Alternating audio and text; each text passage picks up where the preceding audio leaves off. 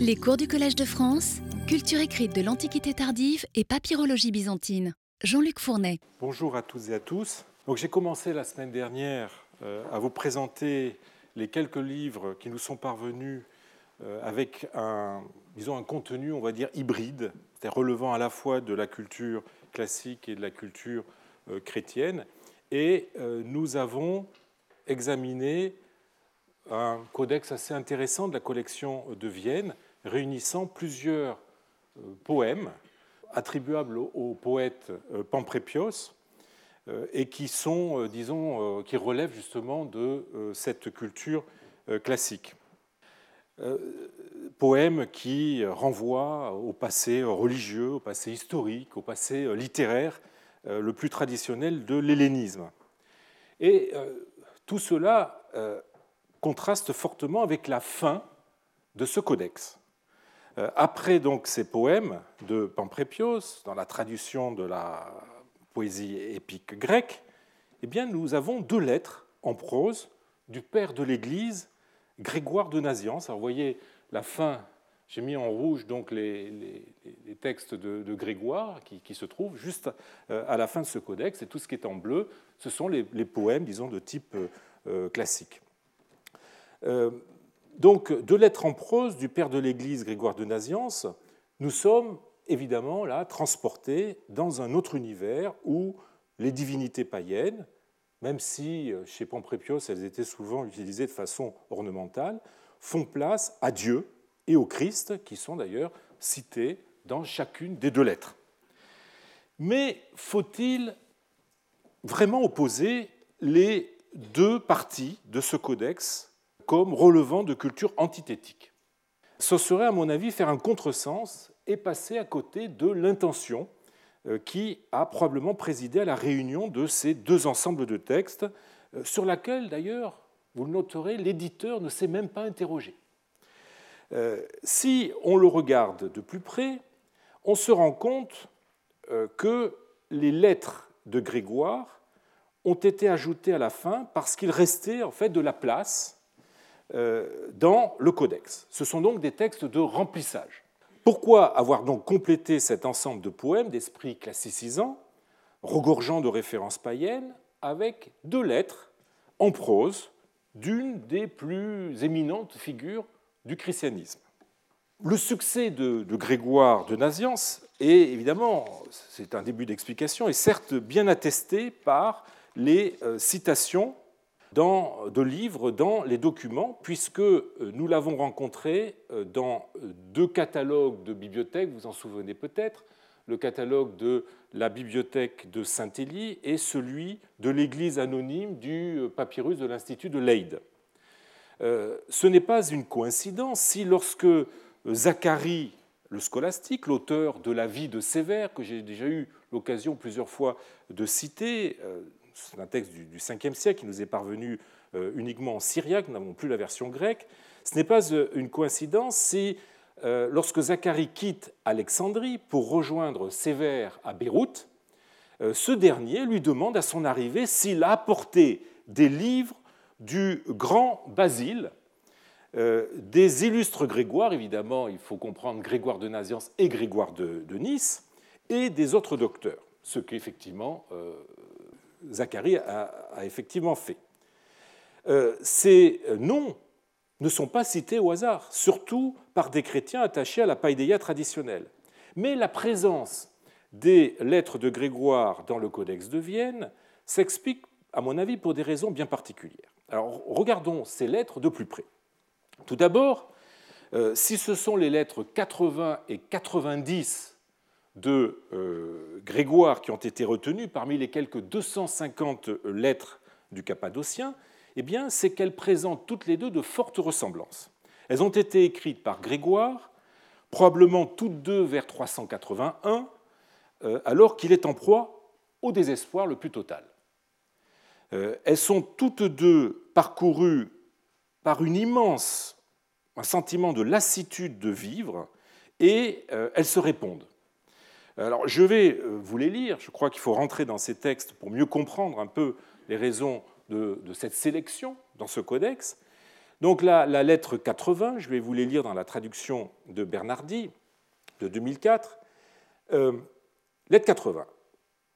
Tu demandes quelle est notre situation. Elle est bien douloureuse. Je n'ai plus Basile, je n'ai plus Césaire, mon frère par l'esprit et mon frère par le corps. Mon père et ma mère m'ont abandonné, m'écrirai-je avec David. Et là, vous avez une citation du psaume 26. Euh, mon corps en est, euh, euh, est, en triste état. La vieillesse est sur ma tête, les soucis s'enchevêtrent, les affaires m'assaillent, les amis sont perfides, l'Église est sans pasteur, le bien est anéanti, le mal est à nu. C'est la navigation dans la nuit, de lumière nulle part, le Christ dort. Quel sort faut-il subir? Un seul dénouement à mes mots, la mort. Et l'au-delà est pour moi effrayant, en juger par ce qui est ici. Passons à la lettre 90. D'un ton un peu différent, mais vous allez voir, on retrouve exactement les mêmes, les mêmes sentiments. Comment allons-nous demandes-tu? Nous répondrons avec une histoire. Les Athéniens, dit notre histoire, envoyèrent une ambassade aux Lacédémoniens lorsqu'ils étaient sous le régime de la tyrannie. L'ambassade, alors que je vous mette la lettre, l'ambassade euh, était destinée à obtenir pour eux quelques témoignages de bonté de la part des Lacédémoniens. Au retour de l'ambassade, quelqu'un demande Comment les Lacédémoniens vous ont-ils traité Fort bien pour des esclaves, dirent les ambassadeurs, mais fort insolemment pour des hommes libres. Je puis, pour ma part, t'en écrire tout autant. On nous traite avec plus de bonté que ceux qui sont abandonnés, mais plus durement que ceux dont Dieu s'occupe. La maladie nous incommode encore, ou plus exactement encore, nous tourmente fort. Les amis ne cessent de nous nuire et de nous faire tout le mal possible. Demande au moins à la divinité de nous être propice, et de deux choses l'une, ou bien nous échapperons totalement à nos épreuves, ou bien nous aurons le courage de les supporter. Et ce dernier point est certainement une diminution d'infortune. Alors dans, les deux lettres, vous voyez, euh, Grégoire évoque la maladie, fait allusion au comportement décevant euh, de ses amis, pour ne pas dire plus, et là vous avez une référence explicite soit à l'attitude des évêques cappadociens qui essayaient coûte que coûte de convaincre Grégoire d'accepter l'épiscopat de Naziance malgré son refus, soit une allusion aux intrigues d'un certain Maxime le Cynique. Maxime le Cynique, un philosophe égyptien converti euh, au euh, christianisme, que Grégoire accueillit dans son entourage et qui profita, on va dire, de l'incrédulité, de la crédulité pardon, de, Grégoire pour se faire nommer évêque et prendre sa place. Rien que ça. Euh, ces deux lettres, on le voit bien, ont une très forte dimension rhétorique. La première arbore un style pathétique, euh, d'une grande force avec euh, la succession de phrases sans liaison. Vous savez qu'en grec, on normalement, on doit lier les phrases euh, par des conjonctions de coordination, ce qui n'est pas le cas dans la plupart des, phrases constitutives de cette lettre. Et vous voyez aussi que la plupart de ces phrases sont constituées d'expressions nominales. Vous n'avez pas de verbe, juste des substantifs. Ce qui est un effet de style évidemment très fort quand on le lit dans le texte. Euh, la seconde lettre se construit autour d'une longue référence à l'histoire athénienne. Donc ces lettres, euh, d'une grande beauté littéraire, surtout pour la première, je trouve la lettre 80, euh, avaient tout pour servir de modèle épistolographique, en même temps qu'elles étaient un excellent témoignage de cette synthèse entre culture classique et culture chrétienne que Grégoire ainsi que les autres pères cappadociens n'ont cessé de prôner. Derrière les, différences formelles euh, des œuvres de, ce codex, un vers, prose, les divergences confessionnelles des deux auteurs, Pamprépios païen, Grégoire chrétien, euh, on voit donc se dessiner de, subtiles correspondances euh, qui tiennent avant tout à l'utilisation rhétorique qu'on a pu faire de ce codex. Les poèmes de Pamprépios relèvent de deux genres progymnasmatiques. Alors, les progymnasma, progymnasmata, j'ai déjà eu l'occasion de vous en parler, ce sont ces exercices préparatoires à la rhétorique, hein, qui, constituaient la base de l'enseignement préparatoire à, ce degré de l'éducation qu'est la rhétorique, eh bien, les, poèmes de Pamprépios relèvent de, de deux genres de progymnasmata, l'encomion, c'est-à-dire l'éloge, et l'ekphrasis, c'est-à-dire la description qui euh, sont essentiels hein, pour quelqu'un qui souhaite acquérir la maîtrise de la langue nécessaire pour mener, par exemple, une carrière euh, de lettré, d'homme public, euh, ou plus modestement, tout simplement, pour être capable d'écrire de belles lettres, comme on écrivait beaucoup de lettres dans l'Antiquité. Les lettres de Grégoire, elles, par leur dimension très rhétorique, sont, je viens de le dire, des, modèles épistolographiques. Donc ce codex présente un ensemble de pièces variées, mais qui ont en commun d'avoir pu servir à la formation de quelqu'un dans le domaine de la rhétorique, aussi bien en vers qu'en prose, euh, différence d'ailleurs qui euh, n'a que peu d'importance à, notre époque. Euh, il est possible que le copiste se soit constitué lui-même ce recueil en copiant des pièces qui pouvaient lui être utiles. Alors si son écriture, comme vous pouvez le voir sur cette image, n'est pas indigne, quoique un peu raide, on va dire. Ce n'est pas l'écriture d'un copiste professionnel. Euh, son orthographe, elle, n'est pas toujours irréprochable, notamment euh, on constate la confusion euh, des voyelles omicron, oméga ou upsilon ou. On constate aussi des confusions entre les consonnes lambda rho, delta tau, theta delta, theta tau et kappa gamma. Faute que l'on retrouve fréquemment sous le calame des Égyptiens ou de Grecs encore peu aguerris. On pourrait donc avoir affaire à un codex qu'un étudiant euh, se serait constitué pour euh, étendre sa culture littéraire dans des champs très divers, euh, en même temps que rhétorique. Alors c'est dans une toute autre ambiance que nous transportera le dernier livre hybride euh, que je souhaiterais vous présenter, encore qu'il ne le soit que de façon, on va dire, marginale, comme euh, nous allons le voir. Un livre tout à fait étonnant, aussi bien du point de vue de sa forme que du point de vue de son euh, contenu. Il s'agit d'un papyrus de Londres, de provenance inconnue, qui se présente sous la forme d'un codex de euh, parchemin intégralement conservé, de très petite taille. Il fait 8 euh, cm, chaque page fait 6,8 euh, cm de haut sur 4,5 cm de large. Et il contient trois textes, une invocation au Nil ou un hymne au Nil, le symbole de Nicée-Constantinople, plus communément appelé credo, euh, qui, a été promulgué au concile de Nicée en 325 euh, et qui a été modifié ensuite lors du concile de euh, Constantinople, Constantinople en 380, d'où son nom de Nicée-Constantinople. Et troisième texte, le psaume 132. Alors l'écriture de ce petit codex est une majuscule informelle qui n'a aucun caractère calligraphique et qui manque d'aisance. Elle est datée paléographiquement du 6e, 7e siècle. Pour ma part, je la placerai plutôt dans la première moitié du 7e siècle. Euh, alors, le, credo et les psaumes n'appellent pas de, remarques particulières, mais l'hymne au Nil qui commence est bien plus étrange.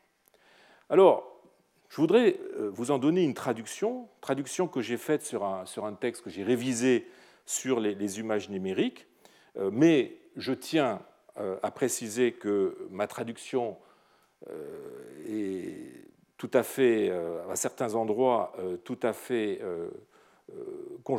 conjecturale. Certaines lacunes conjuguées à l'orthographe très difficile du scribe rendent en effet la, la compréhension du texte assez délicate. Alors, vous avez le texte à l'écran. Je vous donne la traduction. Signal d'une île très sacrée. Avec un, mot, le premier mot, sématia, signal, qui est assez intéressant, euh, parce qu'en fait, il euh, il dénote la, fête célébrée, la sématia, fête du signal, que l'on trouve mentionnée dans les papyrus, dans les inscriptions et sur des monnaies, qui est une fête célébrée lorsque le Nil atteint une certaine côte euh, à une certaine date, en un certain lieu, en l'occurrence le nilomètre d'Éléphantine, euh, et qu'il est alors possible de prévoir, disons, une inondation euh, suffisante. Donc, signal, Semesia tu Neilu, signal du Nil très sacré, signal pour les rituels des richesses. Alors, l'expression est un peu bizarre. Hein, Semasia ton plusion, euh, rituel des richesses, rituel de l'abondance. Il est assez difficile de voir précisément de quoi il s'agit. Euh, l'eau est arrivée. Océans sont les canaux par l'effet de la crue et des flots isiaques. Règne sur les canaux Nil aux ondes abondantes et dont le nom est grand. De Méroé, joyeux, et là malheureusement le texte est abîmé, et on continue à nouveau, euh, on s'adresse au Nil, et enivre la terre fertile de tes nombreux flots, alourdit l'Égypte tout entière de douces ondes, lorsqu'apparaissent les... Et alors là, on constate que, euh, je, lis à cet endroit euh, là où euh, on lisait précédemment Kata Kairon, et si vous regardez ici le texte, on voit bien ici le, gamma, le lambda, l'upsilon.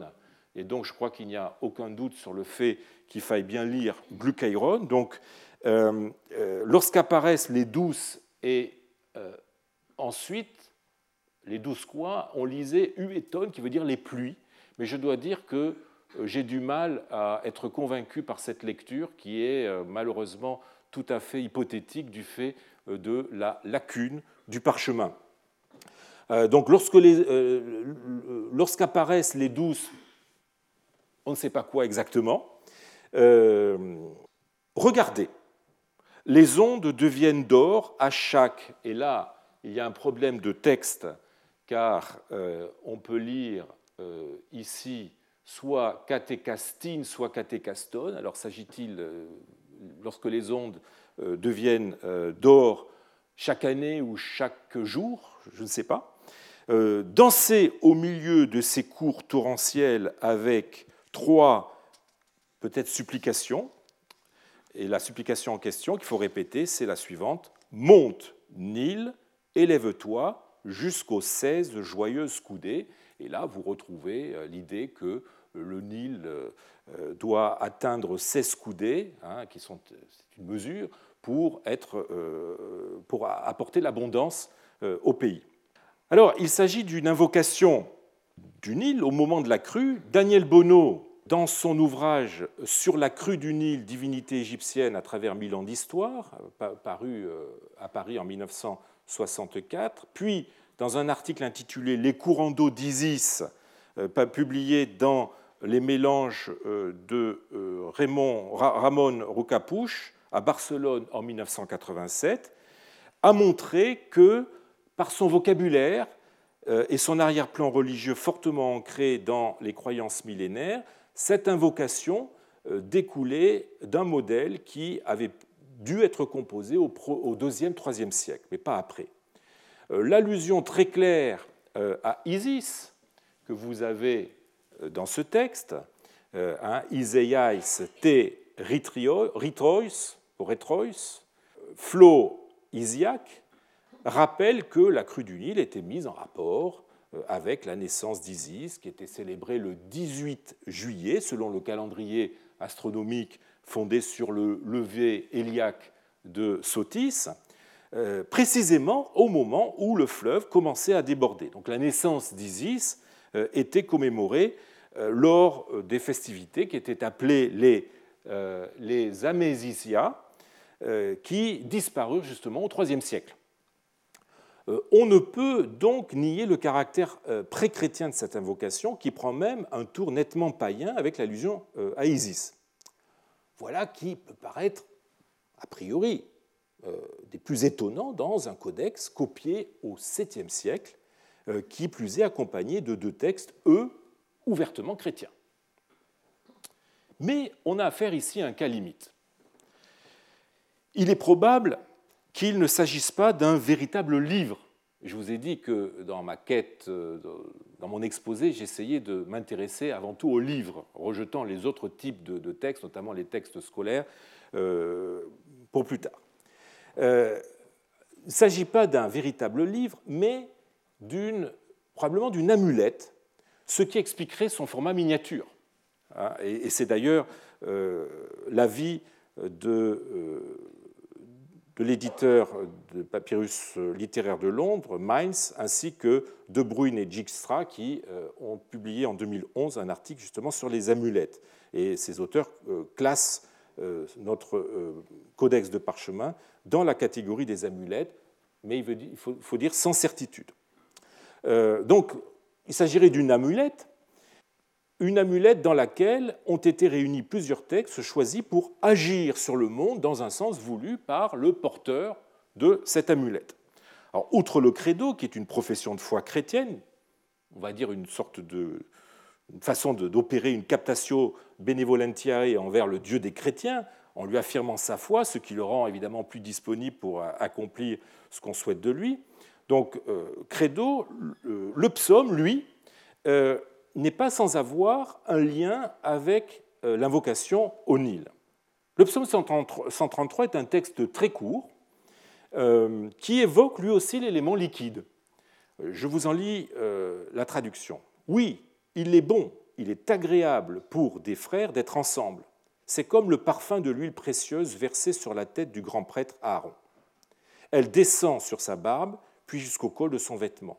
C'est comme la rosée qui descend du mont euh, Hermon sur les montagnes de Sion, car c'est là, à Sion, que le Seigneur donne sa bénédiction, la vie pour toujours.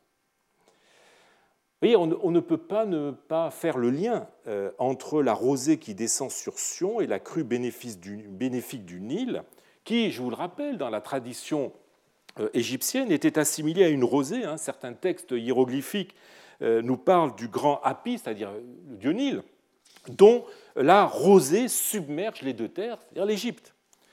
Euh, on notera d'ailleurs que le psaume euh, est appelé Odé ton anabatmon, c'est-à-dire chant des montées, qui n'est pas sans rappeler l'anabasis, c'est-à-dire la montée des eaux du Nil, dont il est expressément question euh, à la ligne 3 de notre hymne. Euh, aussi, euh, voyez, cette amulette présente-t-elle une, la, réunion de textes qui, a sa logique Celui qui a élaboré ou fait élaborer cette amulette avait probablement intérêt à ce que le Nil fasse une bonne crue. Alors était-ce un agriculteur ou en tout cas toute personne dont le métier était lié à l'agriculture? Amulette ou pas, euh, ce codex réunit des textes dont le caractère antithétique ne euh, doit, euh, doit être par ailleurs relativisé.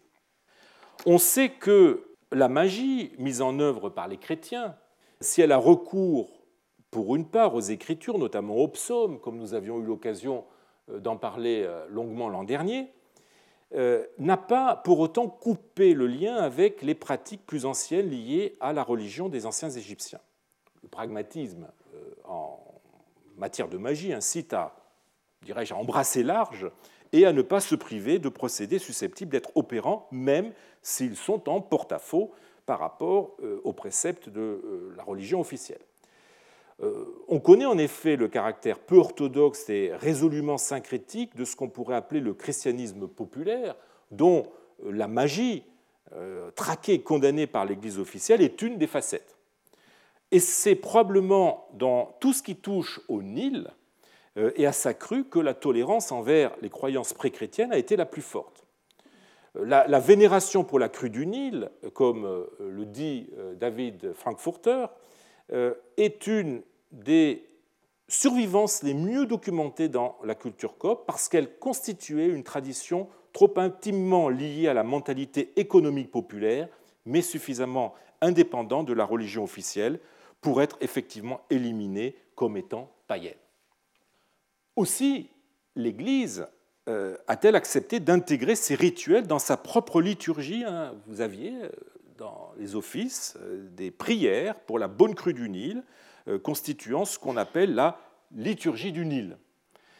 Et certaines grandes figures du christianisme égyptien se sont laissés aller à des pratiques bien peu orthodoxes, perpétuant des, croyances millénaires. Je pense notamment euh, à euh, Chénouté, qui, selon sa biographie ancienne, euh, prédisait la crue et influait sur la hauteur du, Nil, de la crue, au point qu'on a continué à invoquer ce saint bien après sa mort pour lui demander de faire monter les eaux du fleuve.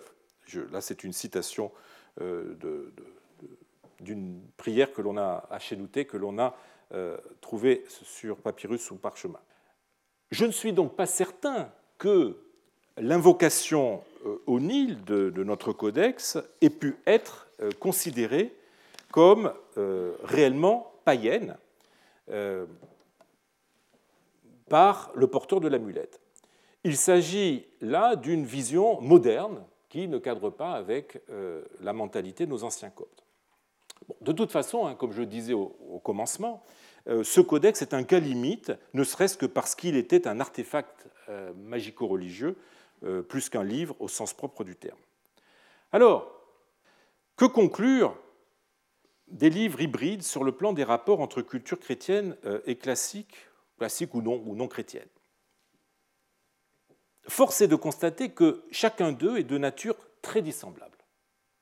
Chacun d'eux nous plonge dans, des univers foncièrement différents. Euh, les textes non chrétiens appartiennent à des traditions très diverses. Euh, tradition pharaonique avec le mythe d'Horus du papyrus d'Iéna, vous vous en souvenez, euh, et l'invocation au Nil citant Isis du Codex de Londres. Tradition grecque classique avec le début d'une œuvre d'Isocrate dans le Codex Glacier, et tradition grecque réactualisé, modernisé, euh, avec les poèmes du proto-byzantin Pamprépios du Codex de Vienne. Euh, il en va de même avec les textes chrétiens. Certains sont bibliques, le Codex Glacier, euh, les psaumes du Codex de, Londres, d'autres liturgiques, avec le credo du Codex de Londres, d'autres enfin patristiques, avec Irénée de Lyon dans le Codex de dans le papyrus d'Iéna et Grégoire de Naziance dans le Codex de, Vienne. Et on notera au passage, euh, concernant ces derniers, leur nature très différente. Hein. L'un est un traité de théologie hérésiologique, hein, Irénée, l'autre une lettre sans finalité théologique, Grégoire.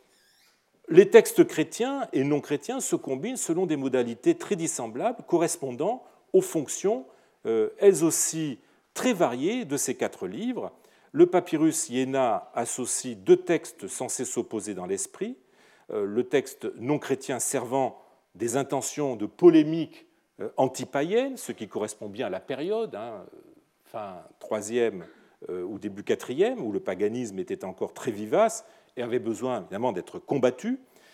À l'opposé, le codex miniature de Londres combine des textes de tradition pharaonique et chrétienne qui ne sont pas ressentis comme opposés, mais euh, au contraire remplissant euh, un même objectif de nature magico-religieuse.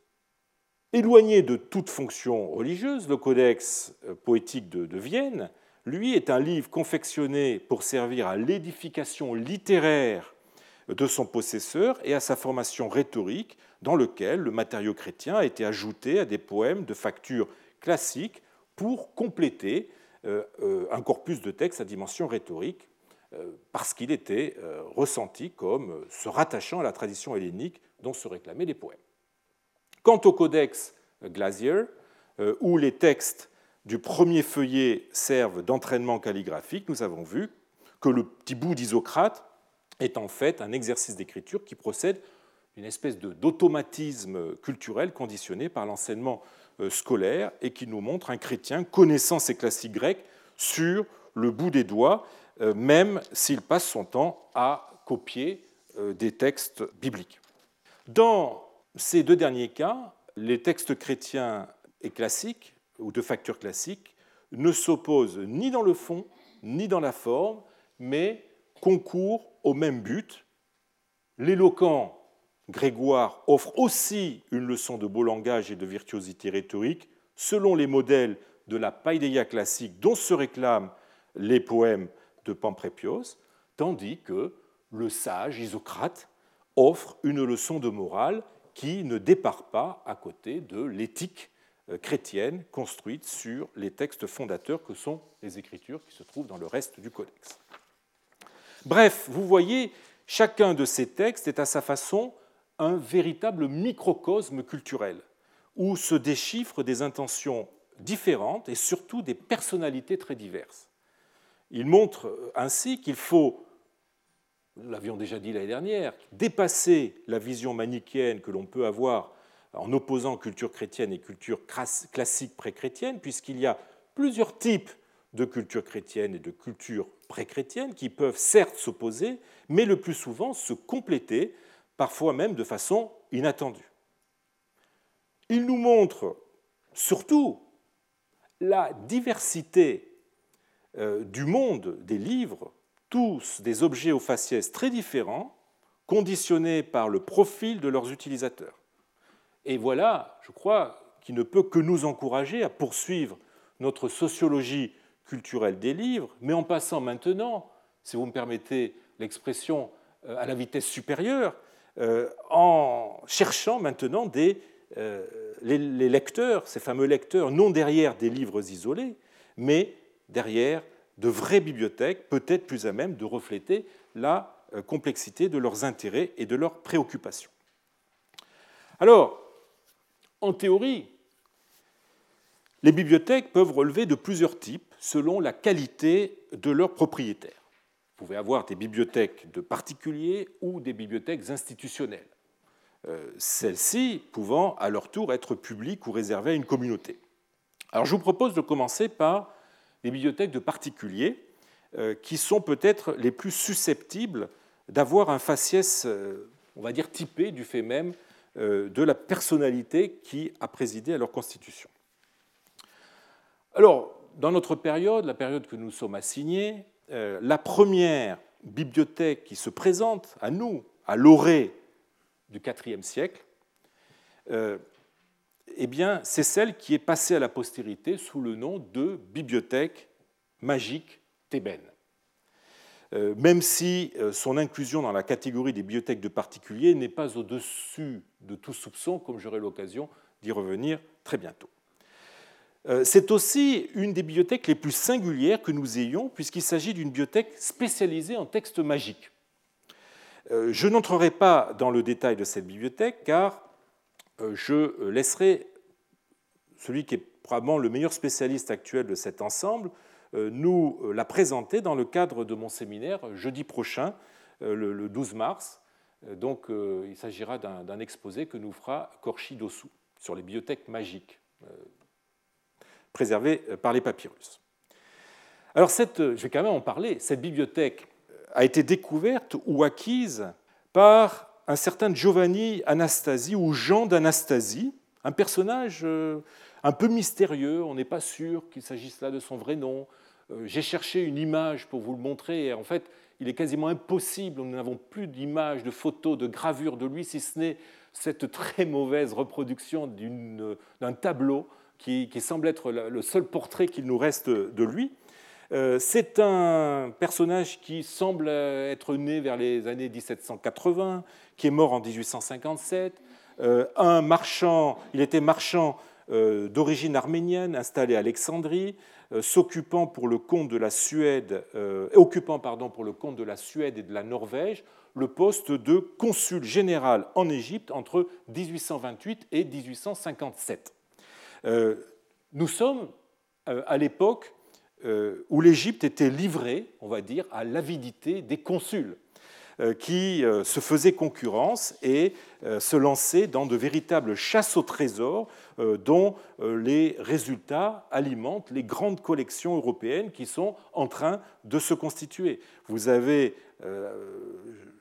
par exemple, Henri Salt, consul d'Angleterre, Bernardino Drovetti, consul de France, qui, tous ont collectionné, fait des fouilles, collectionné les antiquités, ensuite les ont revendues au grand musée européen. Il semble bien que la bibliothèque magique thébaine ait été découverte en une fois, mais son périmètre exact est brouillé du fait que euh, ces éléments constitutifs ont été vendus ou donnés à différentes collections sur une durée de temps assez longue, euh, en même temps que d'autres objets sortis des fouilles qu'Anastasie euh, menait un peu partout sur le sol égyptien. Alors Anastasie vendit une première partie de, cette bibliothèque magique thébaine euh, au euh, Rijksmuseum van euh, Oudeden de Leyde en 1828 et une seconde partie au British Museum en 1839. Après sa mort, ce qui restait de sa collection fut vendu aux enchères à Paris en 1857, certains manuscrits de la bibliothèque magique furent ainsi euh, acquis par euh, Berlin, par la Bibliothèque nationale de France, par le Louvre, par euh, le British Museum et le Rijksmuseum de Leyde. Par ailleurs, Anastasie avait fait don de son vivant de deux manuscrits à l'Académie royale de Suède. Alors, d'après les, dernières recherches menées par Korchidosu, que je viens de citer, on peut euh, raisonnablement identifier au moins dix papyrus comme faisant à peu près sûrement partie de cette bibliothèque. Euh, il s'agit de rouleaux et de codices de papyrus datant des 3e, surtout 3e, 4e siècles, euh, écrits principalement en grec, mais aussi en démotique et en vieux copte. Et je vous renvoie à un cours précédent que j'ai fait il y a quelques années, justement, sur le vieux copte. Il relève de plusieurs domaines, euh, l'alchimie avec euh, quelques 420 recettes, euh, la divination et l'acquisition de connaissances suprahumaines, la magie noire dans le domaine amoureux, des recettes magico-médicales, des défictions ou des incantations pour nuire à un individu en appelant sur lui la maladie dans le meilleur des cas, mais aussi la mort, euh, des rituels d'envoi de rêves, des rituels de protection, euh, d'exorcisme et de purification, ou des rituels pour s'attirer des avantages divers et variés. Je ne résiste pas au plaisir de vous montrer juste un petit extrait d'un de ces papyrus, hein, qui est avec un, beau dessin, et là il s'agit d'un charme. Vous avez le texte qui donne euh, que, donne le papyrus, euh, charme pour contenir la colère, pour obtenir la faveur et un excellent charme pour remporter la victoire aux tribunaux. Cela fonctionne même contre les rois. Aucun charme n'est plus grand. Vous voyez, c'est une belle publicité. Euh, vous avez aussi dans cette bibliothèque quelques textes de nature plus disparate, comme des textes sur des minéraux, des végétaux ou des animaux. Alors, ce sont des ouvrages qui résultent d'un processus complexe euh, dans lequel des recettes euh, prises isolément avec leur propre histoire textuelle ont été euh, combinées, compilées, organisées avec l'ajout fréquent de commentaires et d'amendements intertextuels et extratextuels. Cette stratification et cette réélaboration sur la longue durée de ces, de ces textes magiques sont à mettre en parallèle avec les deux formes de support que nous voyons représentés dans cette bibliothèque, les rouleaux, hein, qui semblent euh, globalement plus anciens. Vous en avez un exemple avec ce, rouleau euh, en démotique à l'écran, et euh, les codices plus récents. Vous en ai déjà montré un, je vous remontre ce papyrus alchimique qui se trouve maintenant en Suède, donc plus récent. Et le mélange entre rouleau et codices euh, donne l'impression d'une bibliothèque qui s'est constituée sur plusieurs générations. Alors, ces livres auraient été trouvés à Thèbes, euh, mais dans un contexte qui n'est pas précisément connu. Euh, on lit souvent qu'ils auraient été découverts enfermés dans une jarre ou dans un coffret, trouvés dans une tombe ou dans un temple sur la rive ouest de Thèbes. Euh, mais ce ne sont là que des suppositions nullement étayées, puisque Anastasie ne nous a rien laissé de précis sur euh, ce sujet. Euh, nous ne savons même pas si ces papyrus ont été découverts dans une des fouilles qu'il commanditait, ou bien achetés par lui à des Égyptiens. Il évoque seulement dans sa correspondance le fait qu'il a acquis la seconde moitié du papyrus démotique ou grec 12, je le cite, de la main des Arabes qui, suivant leur frauduleuse coutume, l'ont probablement détaché du papyrus principal afin d'en tirer un plus grand prix par la double vente. Alors François le Normand, qui a rédigé le catalogue de la vente de Paris de 1857 dont je vous ai parlé, François le Normand écrit cependant que, je le cite, M. Anastasie, dans ses fouilles à Thèbes, avait découvert la bibliothèque d'un gnostique égyptien du second siècle, qui parle bien de fouilles. Euh, est-ce que le Normand disposait euh, d'informations certaines à ce sujet ou s'agit-il de sa part de spéculation euh, Il est possible qu'Anastasie ait récupéré la plus grosse partie des papyrus dans les fouilles menées par ses agents et fait acheter les autres auprès des locaux, locaux qui auraient pu les dérober eux-mêmes lors des fouilles. Hein. C'est une pratique fréquente, surtout, quand les travaux archéologiques ne sont surveillés que de loin, comme c'était souvent le cas à cette époque. Mais euh, les investigations de Museum Archaeology, euh, qui ont été menées entre autres par euh, Korchi Dossou, semblent orientées plutôt vers un achat que vers des fouilles. Tout cela fait que le contexte auquel appartenait cette bibliothèque est maintenant difficile à reconstituer et nous devons, pour cette raison, nous appuyer sur son contenu pour essayer de deviner le profil de son ou de ses utilisateurs. Alors, s'agissait-il d'un praticien ou deux praticiens au pluriel euh, de euh, la magie euh, et de l'alchimie, offrant leurs services à des clients, clients qui, selon une hypothèse qui a été récemment émise, appartiendraient à l'élite provinciale. On a cependant fait remarquer même si cette observation ne s'applique à une petite partie de, cette bibliothèque et pas à l'ensemble, on a fait remarquer que les ouvrages ne présentaient pas les usures et les dommages qu'auraient impliqué leur consultation répétée s'ils avaient été utilisés dans une officine de magie ou d'alchimie. Euh, aussi, certains euh, ont-ils préféré mettre l'hypothèse qu'ils auraient plutôt appartenu à une espèce d'érudit euh, intéressé par la philosophie, par la magie, en même temps que collectionneurs de livres, d'où les livres de forme plus archaïque que sont les rouleaux. On a enfin pensé que ces livres pouvaient provenir de la bibliothèque d'un temple thébain, euh, qui, c'est une hypothèse qui implique temple, que les temples fonctionnaient encore au IVe siècle, ce qui, eu égard à la situation générale des lieux de culte égyptiens après le IIIe siècle, n'est pas sans poser quelques difficultés. Alors, la, même incertitude règne quant aux raisons qui ont poussé à déposer cette bibliothèque à, l'endroit où elle a été retrouvée. Euh, trois types d'explications ont été avancées. Euh, certains pensent qu'elle euh, a été enfouie quelque part pour soustraire son propriétaire à d'éventuelles poursuites judiciaires au, moment où la législation contre la pratique de la magie s'intensifie au IVe siècle. D'autres ont émis l'hypothèse que ces livres auraient été cachés pour les soustraire aux yeux des profanes, suivant en cela un précepte que l'on trouve dans un, de livres, livre de cette collection, le PGM 13, hein, fait en sorte que le livre ne puisse être trouvé. Euh, on a enfin pensé que les manuscrits pourraient avoir servi de mobilier ou d'offrande funéraire euh, à euh, leur propriétaire ou à une personne proche.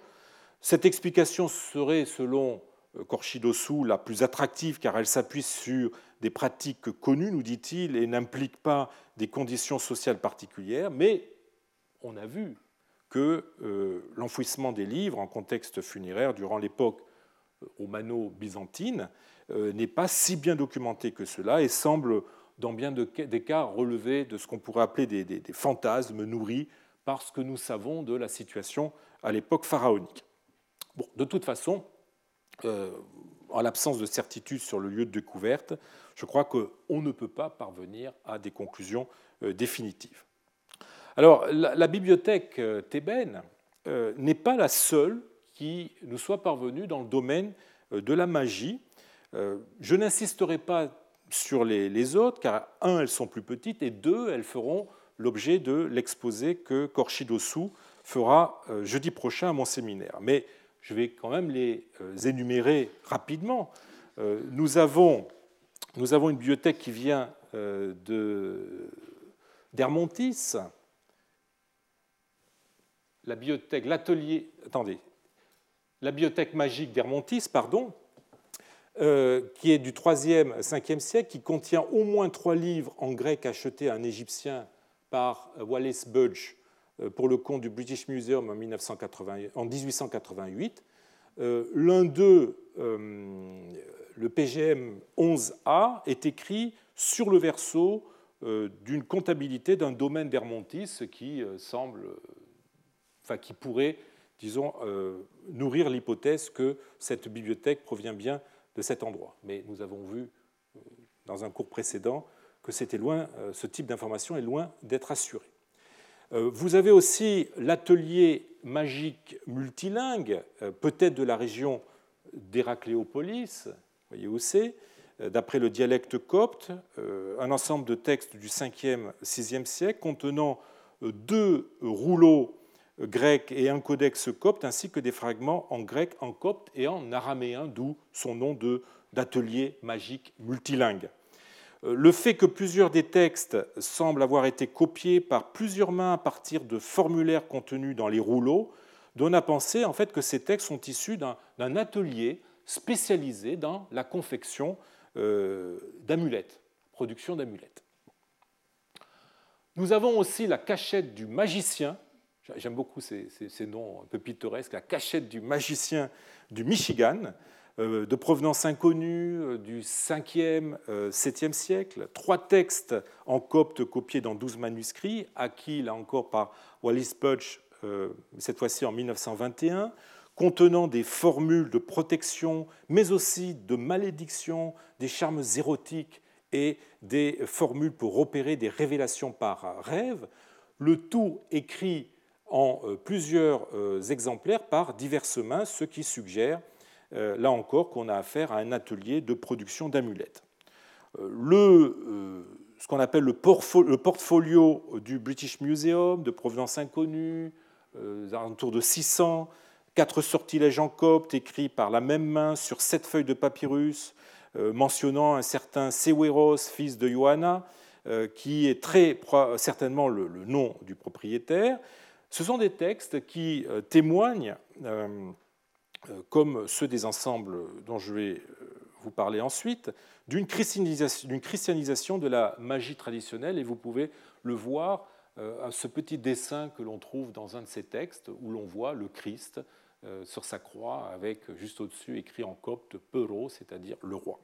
La collection Hay de Londres, trouvé à Thèbes du 6e, 7e siècle, avec des incantations, des invocations euh, en copte, écrits sur cinq coupons de cuir, euh, deux écrits de la même main. Euh, la bibliothèque magique de Berlin, trouvée dans le Fayoum du 8e siècle, avec des textes magiques et alchimiques en copte, écrits sur papyrus et parchemin, achetés en 1895. On notera dans les incantations l'invocation de divinité du panthéon égyptien qui s'entrechoque avec celle du Dieu des chrétiens. Vous voyez qu'il est question euh, au tout début du euh, Seigneur Jésus, euh, du Jésus sous la forme du iota et du sigma, Horus, fils d'Isis, qui est monté sur la montagne, etc., etc. Et à la fin, il est question de Jésus, qui est celui qui accorde la guérison. J'ajoute à ces bibliothèques magiques euh, euh, la bibliothèque d'un atelier d'astrologue trouvé à Oxyrhynchos, début 3e, euh, enfin 3e, 4e, qui a été bien mise en lumière par Alexander Jones et qui comprenait entre 30 et 60 manuscrits trouvés par Grenfell et Hunt dans les dépotoirs d'Oxyrhynchos à l'hiver 1906-1907 et qui constituent en fait ces textes des outils de travail permettant à un astrologue d'établir des horoscopes, euh, donc des tables de mouvements planétaires, des tables arithmétiques, des almanachs, etc. Alors, ces ensembles que je viens très rapidement de vous énumérer, qui peuvent constituer pour certains de vraies bibliothèques, mais qui sont pour d'autres en fait les restes d'un commerce de formules, d'amulettes ou d'horoscopes, ont tous un contenu très spécialisé au, spectre très, très étroit et sont, dirais-je, informés par, par l'exercice d'une profession. Ce sont donc des, bibliothèques ou des fonds de textes à caractère professionnel qui, peut-être à l'exception de la bibliothèque magique thébaine, ne permettent que très partiellement de dessiner le profil culturel de leurs utilisateurs et assurément pas leur goût littéraire. Euh, bon, en affirmant cela, je euh, n'en suis pas moins conscient que la frontière entre l'écrit qui procure le plaisir et nourrit euh, les curiosités de l'esprit et celui qui s'inscrit dans l'urgence de euh, l'action, notamment professionnelle, est floue et loin d'être toujours opérante et qu'il serait vain euh, d'établir une typologie bipartite avec d'un côté les bibliothèques de loisirs et de l'autre les bibliothèques euh, professionnelles. Alors, une des premières bibliothèques que l'on peut réellement qualifier de privée et qui ne soit pas organiquement greffée sur une activité professionnelle, est presque contemporaine de la bibliothèque euh, magique thébaine. Il s'agit des restes malheureusement très modestes de la bibliothèque d'Aurelius Amon, fils de Péter Beskinis. Euh, nous sommes à Panopolis, au IVe siècle. Ce qui en fait l'intérêt, c'est que les quelques papyrus littéraires qui la composent ont été retrouvés en même temps que des archives documentaires, une centaine de papyrus, qui couvrent plusieurs générations d'une famille, euh, de 281 à 363. Euh, c'est une bibliothèque qui malheureusement a été le, fruit d'une découverte clandestine qui s'est retrouvée dispersée entre la collection de Duke, euh, la collection de Cologne et la collection de l'Istituto Vitelli de Florence. Et ces, papyrus documentaires, trouvés en même temps que ces, livres, permettent de reconstituer avec assez de précision le profil socioculturel de leur possesseur, Amon. Euh, nous y apprenons qu'Amon appartenait à une famille aisée, cultivée de Panopolis, euh, dont les membres étaient des païens actifs. Euh, son père a été prêtre du dieu Mine, c'est-à-dire, on donne l'équivalent grec, Pan, qui est le dieu tutélaire de la cité de Panopolis. La euh, première femme de son père fut aussi euh, fille de prêtre, elle-même prêtresse. Son demi-frère euh, Orion Senior a été archi-prophète.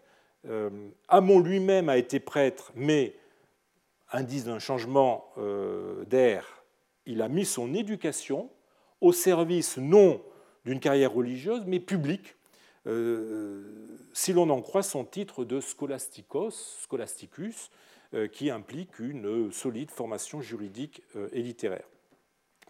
Cette réorientation des compétences est en tout cas sans conteste illustrée par son frère Aurelius Harpocration, qui fut membre du Comitatus impérial, c'est-à-dire de, la cour et de l'entourage de l'empereur, hein, qui accompagnait l'empereur dans ses déplacements, il a composé pour l'empereur, nous le savons, des panégyriques et euh, il a exercé les magistratures de logistes et de procurator dans d'importantes cités en Grèce.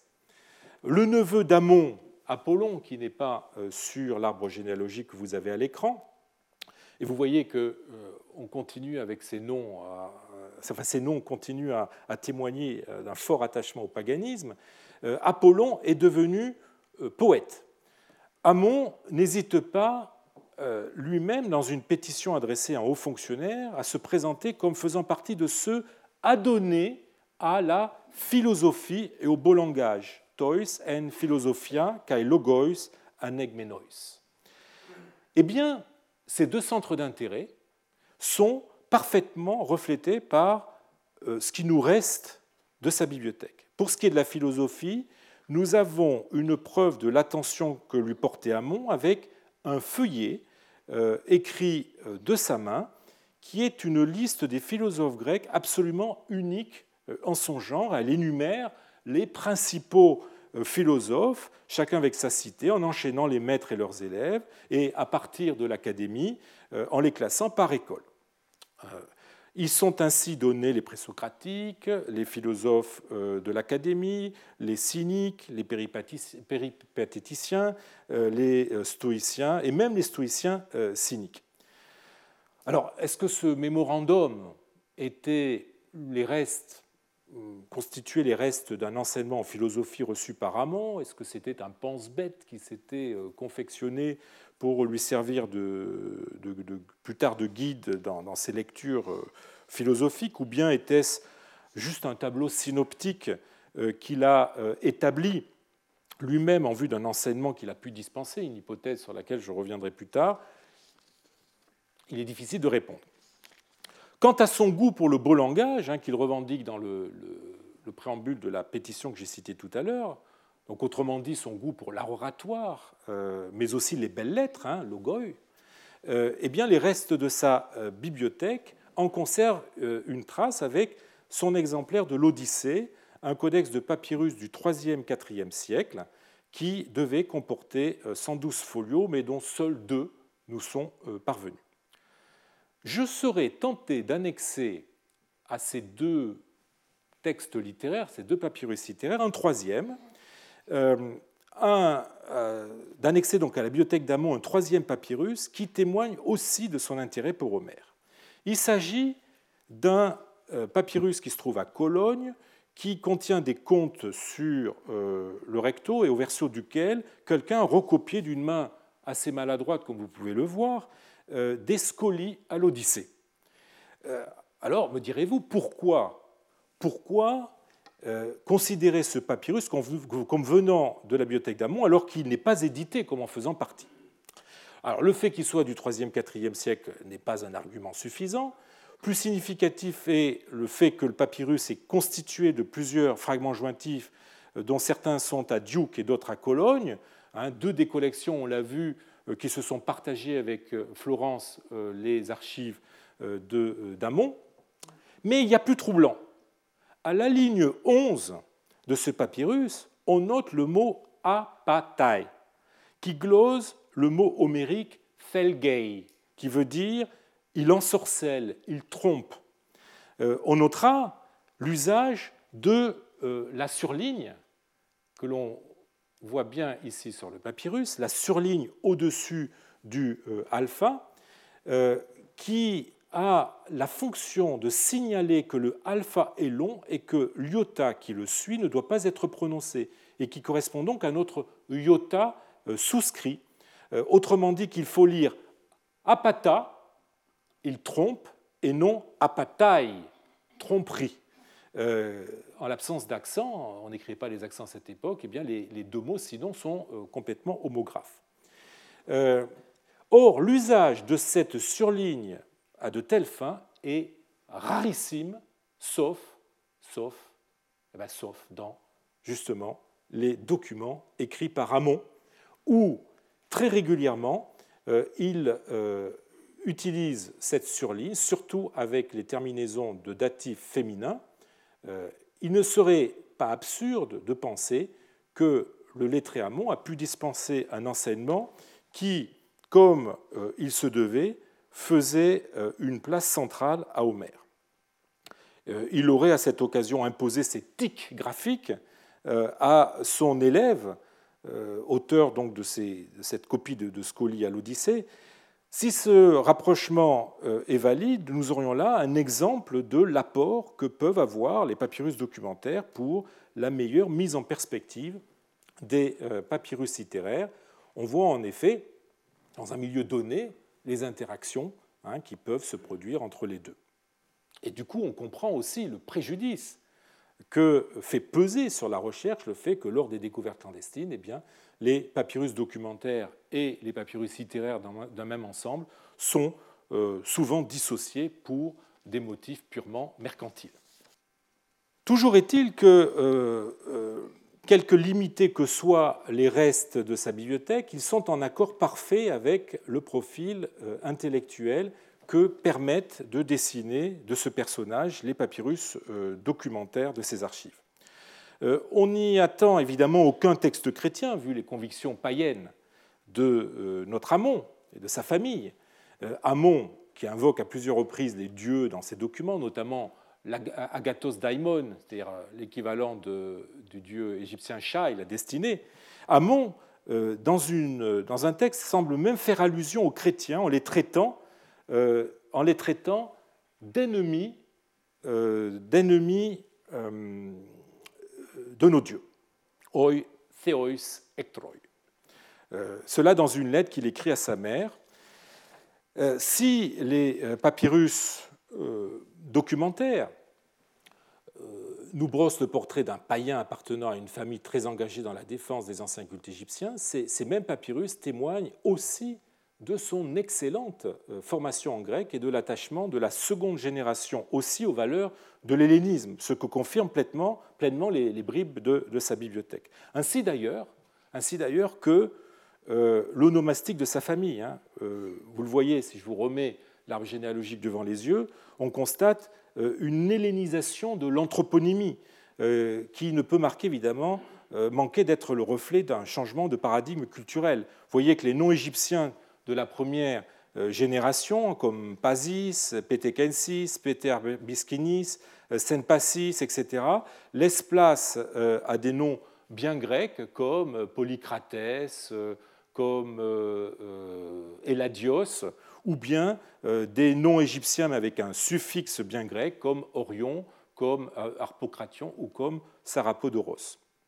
Nous avons là donc un excellent échantillon documentaire et littéraire du faciès de ces derniers païens, notables aussi bien attachés aux cultes égyptiens ancestraux, dont ils essaient de retarder l'extinction, euh, qu'à l'hellénisme dans sa forme la plus raffinée, euh, la plus intellectuelle, la philosophie, les belles lettres.